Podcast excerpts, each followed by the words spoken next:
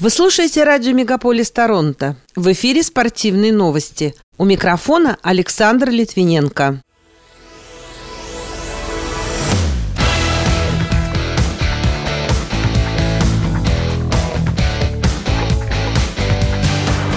Сегодня начинается плей-офф в Национальной хоккейной лиге. Дети Горди Хоу выставили почти 450 предметов, принадлежащих их отцу ради благотворительности. Канадец Жорж Сен-Пьер попал в тройку лучших бойцов UFC, по мнению Хабиба Нурмагомедова. Российские биатлонисты заработали 75 миллионов рублей призовых в сезоне. А Ян Непомнящий победил Дин Леженя белыми фигурами в пятой партии матча за звание чемпиона мира по шахматам.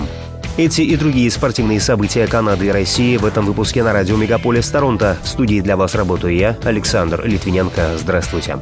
Плей-офф в Национальной хоккейной лиге начинается сегодня. Список всех 16 команд-участников по 8 от каждой конференции публикует сайт Sportsnet. Эдмонтон Ойлерс – первая канадская команда, которая сыграет с Лос-Анджелес Кингс в матче реванша первого раунда. Торонто Мэпл Ливс открывает свою серию дома в матче реванша первого раунда против Тампа Бэй Лайтнинг, в то время как Виннипек Джетс находятся в Вегасе, чтобы завтра сразиться там с Голден Найтс.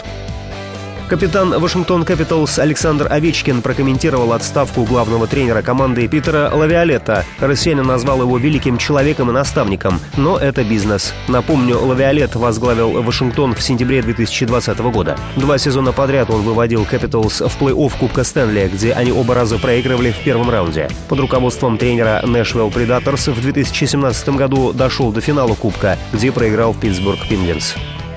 Канадский форвард и капитан хоккейного клуба Эдмонтон Ойлерс Конор Макдэвид впервые в карьере стал обладателем приза Морис Ришар Трофи. Награда вручается лучшему снайперу по итогам регулярного чемпионата. В 82 матчах Макдэвид забросил 64 шайбы. Для 26-летнего атлета этот приз стал первым в его карьере. Рекордсменом НХЛ по числу завоеванных Морис Ришар Трофи является российский нападающий капитан Вашингтон Капиталс Александр Овечкин. У него их 9. Также Макдэвид стал обладателем Арт Рос Трофи, которые достаются игроку с наибольшим количеством набранных очков в регулярке. В его активе 153 очка в этом сезоне. В своей карьере МакДэвид завоевал 5 наград Арт Рос. Больше всего их у Уэйна Грецки – 10.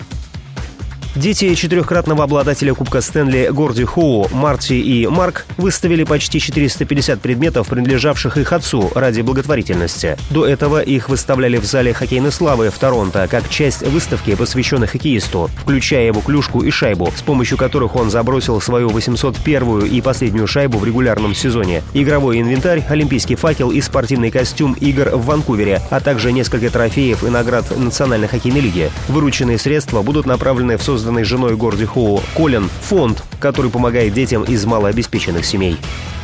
Канадская теннисистка Катрин Сибов уступила бельгийке Гретье Минен с итоговым результатом 6-2, 3-6, 6-3 в одиночном разряде в минувшую субботу на отборочном турнире Кубка Билли Джин Кинг в Ванкувере.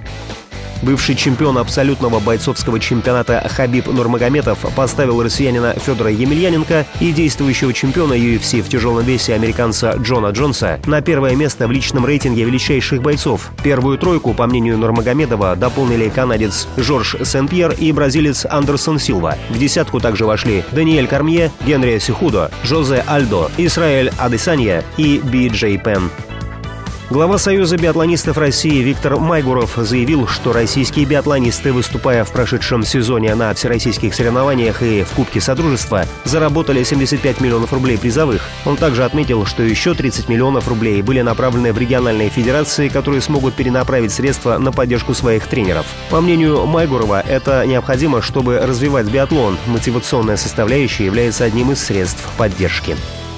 Бывший игрок и тренер молодежной футбольной команды московского ЦСКА Александр Гришин заявил, что армейцы являются фаворитами в борьбе за итоговое второе место в турнирной таблице российской премьер-лиги. В 23-м туре команда Ростов одержала на выезде победу над Уралом из Екатеринбурга со счетом 2-1. Красно-синие занимают четвертое место в таблице. Они одержали 13 побед, 5 раз сыграли в ничью и потерпели 5 поражений, набрав 44 очка. Лидером чемпионата России является петербургский «Зенит», на счету которого 54 очка очка. Вторым идет Ростов с 45 очками. Третьим – московский «Спартак», у которого также пока 45 очков.